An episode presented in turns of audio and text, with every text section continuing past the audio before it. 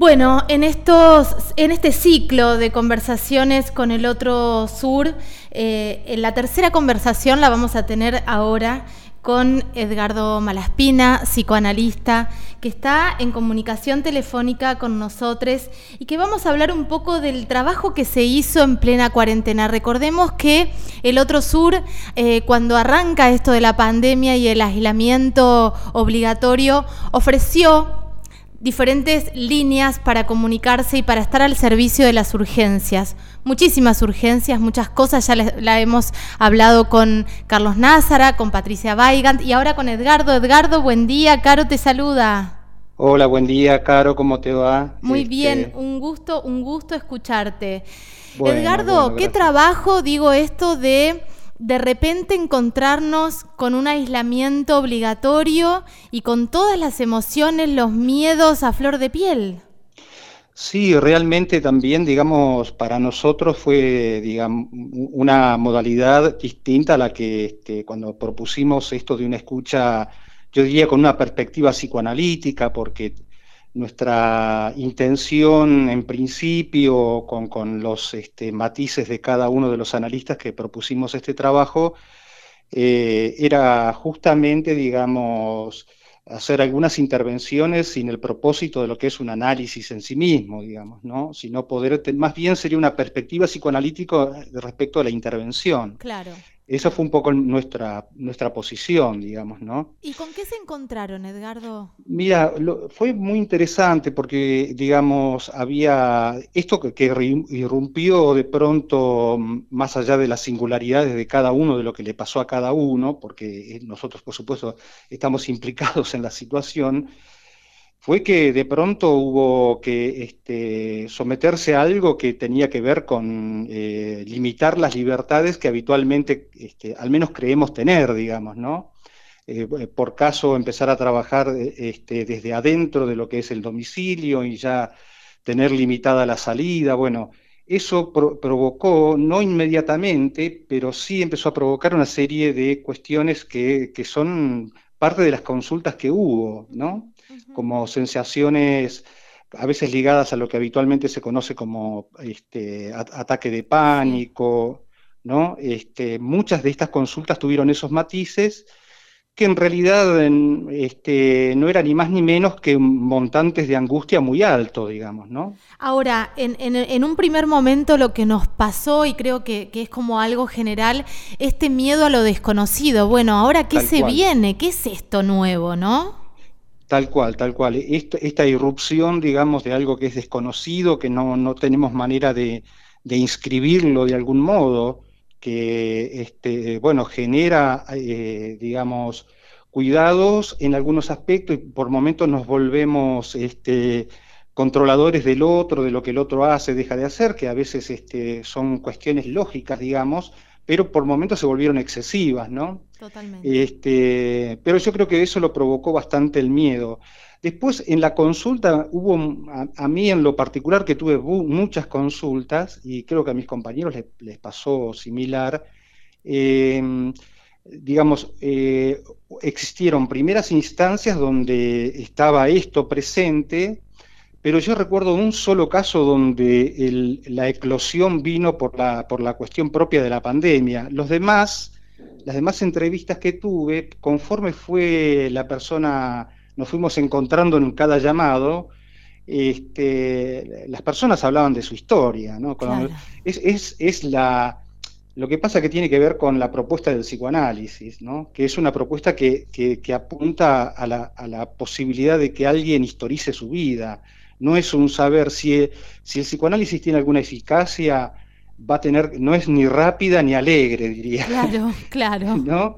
Porque la persona tiene que transitar a través de la palabra por cuestiones dolorosas y, el saber que va a aportar eso es un saber que le va a ser propio, ¿no? Así que, que, digamos, no es un saber que el, el analista le, de alguna manera le inyecta, para decirlo un poco este, grosamente. Sí, pero, pero en este, en este historializar nuestra, nuestra vida, lo que sucede es que nos da herramientas muy potentes para el presente y ahí viene algo reconfortante, digo, más allá del dolor de revolver. Tal cual, tal cual. Y, es esto, porque justamente, eh, digamos, en ese sentido, el psicoanálisis es subversivo respecto de, un saber erudito, ¿no? Porque hay mucha gente que tiene, eh, a mí me resulta admirable, pero a su vez es algo de lo que yo habitualmente me trato de cuidar, es de no caer en un saber erudito, ¿no? Decir, bueno, hay, mucha gente que tiene mucha certeza, cuando te dice algo te lo dice con mucha certeza. Claro. Pero el punto no es este para el psicoanálisis, el punto es que, el, humano con el que trabajamos a, lo largo de algún tiempo sepa hacer con eso que le pasa que no necesite recurrir tampoco todo el tiempo al analista, ¿se entiende? Totalmente. Viste que hay mucha gente que dice, yo sé lo que me pasa, yo sé lo que me marcó, pero no sabe qué hacer con eso y ahí está el lío. Claro, tal cual, tal cual. Sí, sí, sí. Es que, bueno, hay muchas veces hay mucha, prolifera mucho, mucha otra teoría, digamos, este, en nuestra sociedad que por supuesto apunta a, diagnosticarnos, ¿no? Y bueno, tenemos mucho diagnóstico. El tema después es, es todo el trabajo que nos toca hacer para, para saber hacer con eso, digamos, ¿no? Totalmente. Ahora, ¿eh? sí, sí. Eh, perdón, todo lo que nosotros traemos, lo que nosotras traemos de la historia, nos ayudaron a surfear mejor o peor la ola de la pandemia. Eso es así. Sí, yo creo, yo creo que es así, que digamos, cuando este, el tránsito, digamos, este, a, veces es por, por, la vía del análisis, hoy porque estamos hablando de esto, hay, hay, otras personas que tienen otros recursos, digamos, ¿no? A veces, qué sé yo, ligado al arte o ligado a alguna, algún tipo de profesión, no sé, digamos, es diverso, tiene que ver con el momento en el que te encuentras también, ¿no? Este, eh, pero es cierto lo que vos decís que cuando, digamos, más advertidos estamos de nuestro tránsito y de por qué nos pasa algunas cosas que nos pasan cuando podemos hacer una lectura histórica, ah, mira, esto viene de acá, viene de aquel lado, nos pasa, me pasa esto por... Bueno, hay alguna explicación y ese saber es propio, digamos. Claro, claro. Edgardo, en este, en este ofrecimiento, porque en realidad lo que se vio en, en, este, en este aislamiento y en este marco de pandemia fue mucha se vieron cosas horribles también y bestiales y cosas espantosas, pero también se vio mucha solidaridad con el saber propio. Digo, yo ofrezco esto para las personas que están también en el encierro. Esta es mi herramienta que hoy puedo aportar para una sociedad más tranquila en este, en este, en este marco. Eh, ¿Ustedes lo sintieron así, por eso tomaron esta decisión? Sí, tal cual. Sentimos que, que, tenemos, digamos, que somos parte de esta sociedad y que podíamos aportar algo que de hecho nos sorprendió porque, porque tuvimos muchas llamadas eh, y, este, y nosotros nos reuníamos cada tanto, digo, virtualmente eh, y compartíamos experiencias. Decíamos, bueno, este, tenemos que ver si podemos dar un paso más con, esta, con este trabajo, porque también había mucha discusión si, si era posible, viste, lo, que es una intervención telefónica psicoanalítica, para decirlo así. Hay gente que dice que no, que no es posible. Nosotros rescatamos que sí, que es posible. Yo particularmente agradezco también a las personas la confianza, porque realmente hay que como suele decirse en la jerga, desnudar los dolores telefónicamente con alguien a quien no ves. A veces, a mí me tocó mucha, mucha llamada telefónica y no tanto videollamada, ¿viste? Claro.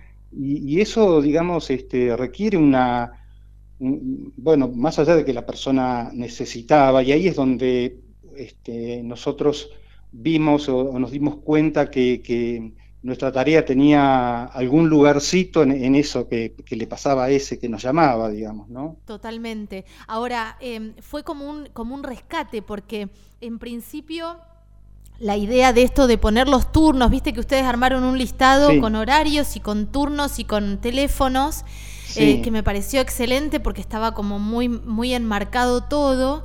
Eh, digo, era un rescate. Imagino que la gente para agarrar un teléfono y llamar a una persona, como vos decís, desconocida, abrir y contar la, o la desesperación o la angustia o los miedos o, la, intolerancia o lo que fuere, bueno, era fundamental tenerlo porque evidentemente funcionó.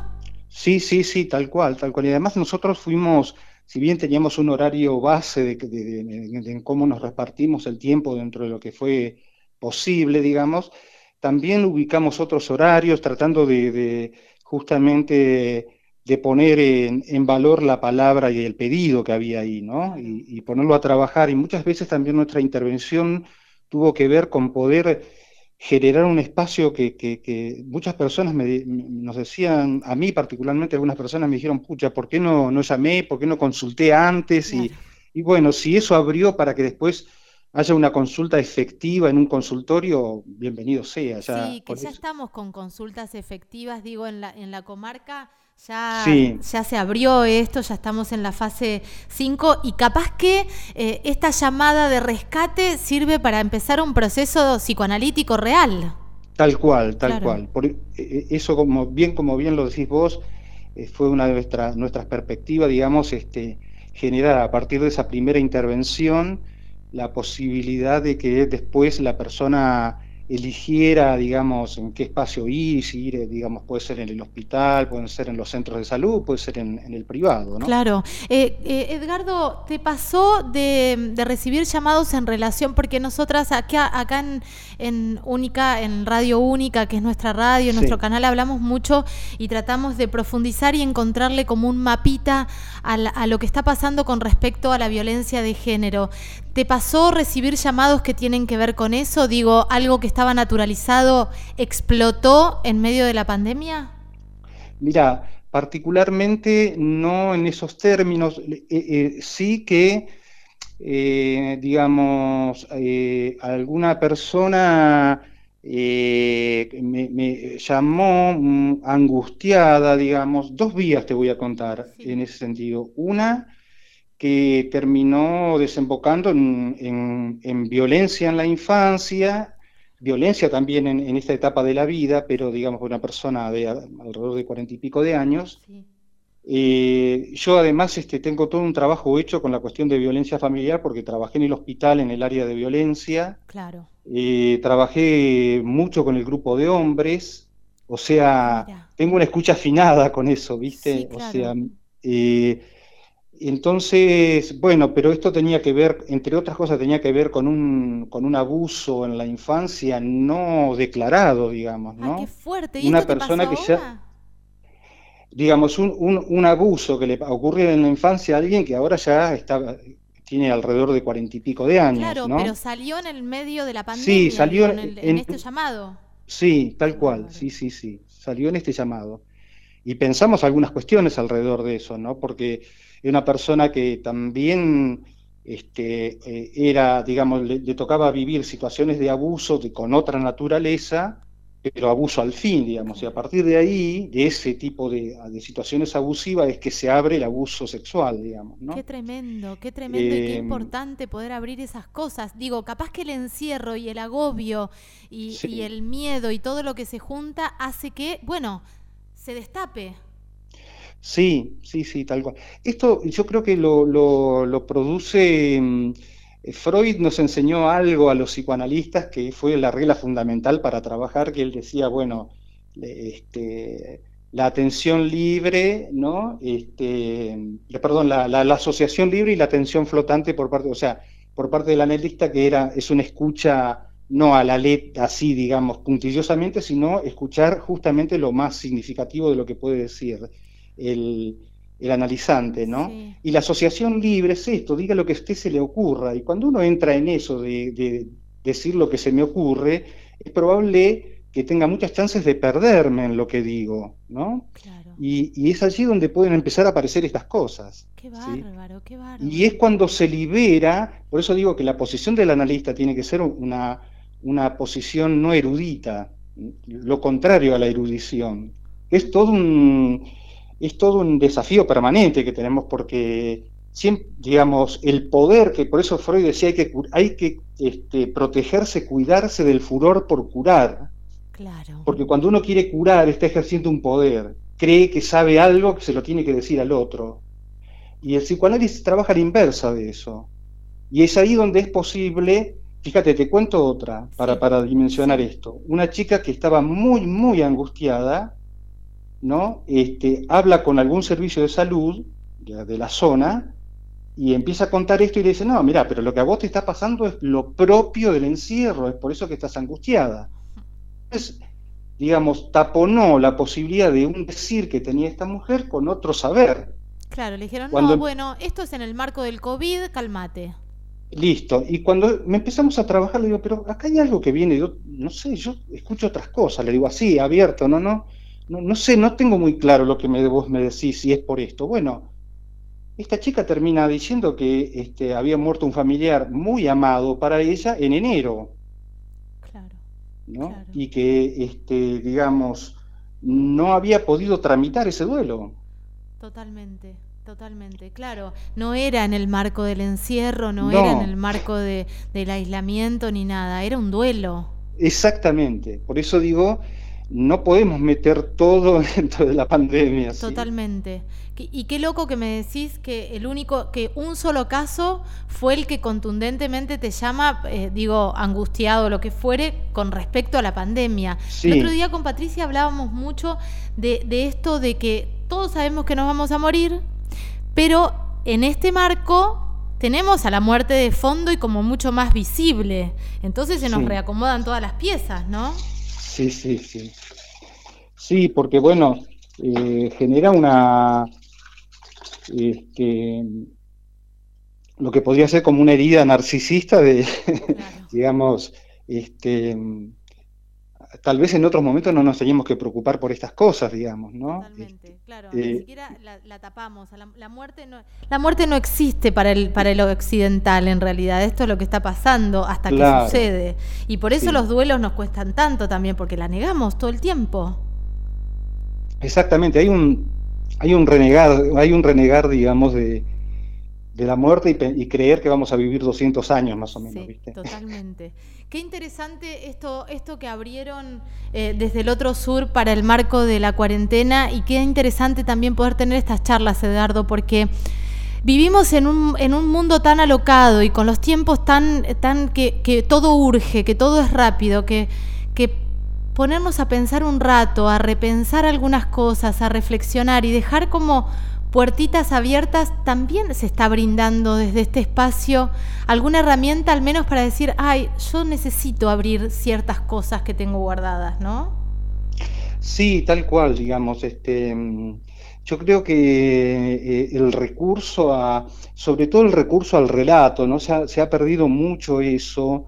Yo creo que este, tal vez todo este sistema capitalista nos ha empujado a dámelo ya, lo quiero ya, este, y entonces es que es propio de la posmodernidad, digamos, pero eh, eh, se ha perdido en algún punto la, posibilidad del relato y de la historicidad, que, eso, mm, digamos, este, no, no, no tuviera valor porque lo propio sería llenarlo con objetos y, y digo, vos fíjate a, cuál a qué punto que en realidad este, quedamos tomados por una serie de objetos, entre ellos el celular, digamos. Totalmente. Este, no nos podemos despegar, lo tenemos que tener ahí cerquita, este, y entonces, eh, como dice alguna canción, el futuro ya llegó y, este, y los objetos nos tienen tomados en ese punto, aunque parezca una, una broma de mal gusto lo que estoy diciendo, ¿no? Pero Este, es, que, es así. Es así.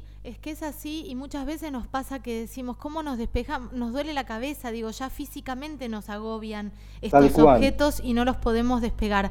Te iba a hacer una pregunta que tiene que ver con esta semi-salida que estamos teniendo, salida paulatina del aislamiento, al menos en, en, la comarca y en algunas ciudades del país, eh, porque lo que nos está pasando a muchos y a muchas, a mí me está pasando, es que realmente no quiero volver a salir. Y esto tampoco es bueno y es sano. Digo, eh, puede, puede pasar que ahora una paciente o un paciente tuyo te diga, che, Edgardo, yo no salgo de casa, seguimos con videollamada.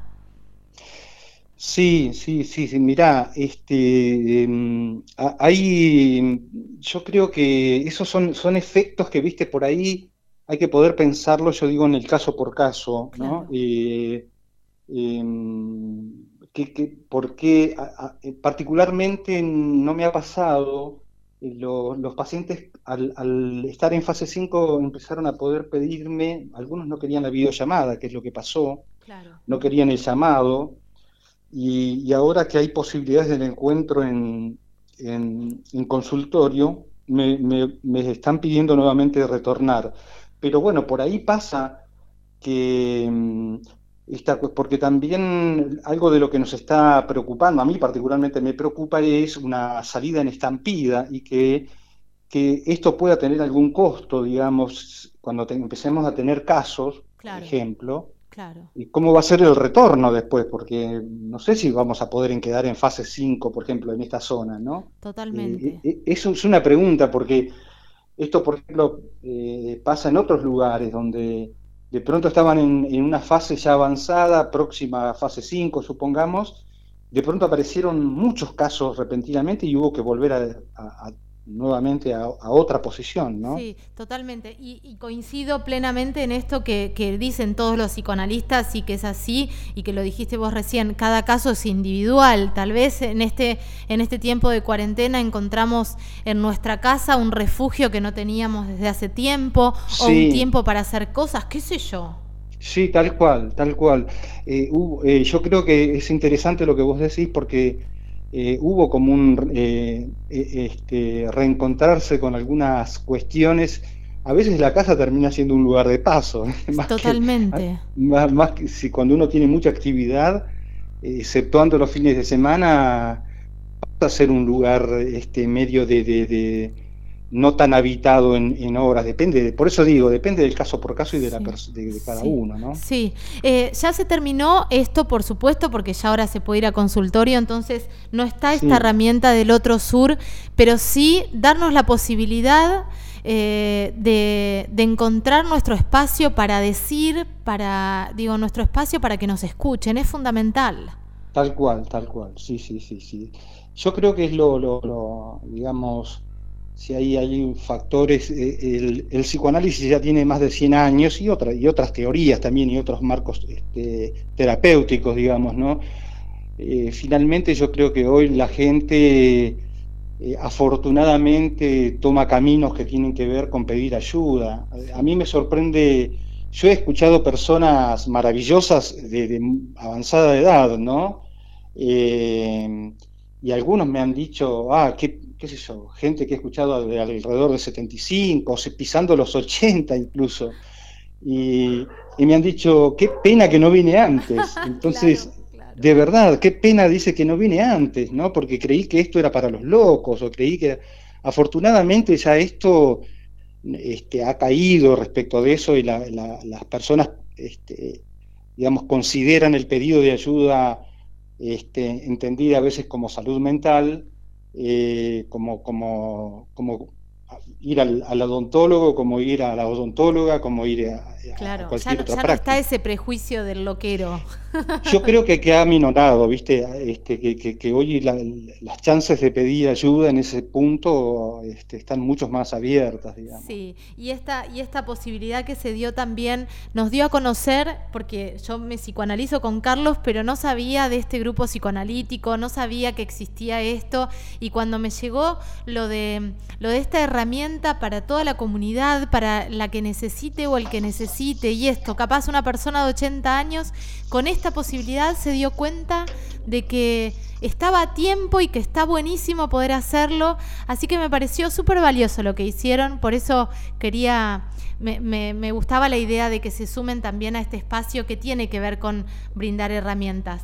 Edgardo, vamos a seguir charlando, te aviso, ¿eh? Bueno, te agradezco, claro, claro, sí, mira, este, estoy a tu disposición cuando te parezca en lo que pueda decir este, y, conversar y establecer eh, esta, esta, posibilidad de, de justamente de, de pensar juntos, que en definitiva se trata de eso, ¿no? Sí, está buenísimo. Eh, este ciclo de conversaciones con el otro sur, eh, le cuento también a la gente que nos está escuchando, va los martes y jueves a las 19 horas. Es un episodio por semana eh, con uno de los psicoanalistas y las psicoanalistas que integran este grupo de investigación. Así que, por supuesto que vamos a, a seguir charlando. Te mando un abrazo, Edgardo. Muchas gracias igualmente para vos. Gracias, Otro abrazo. gracias, gracias. Hasta luego.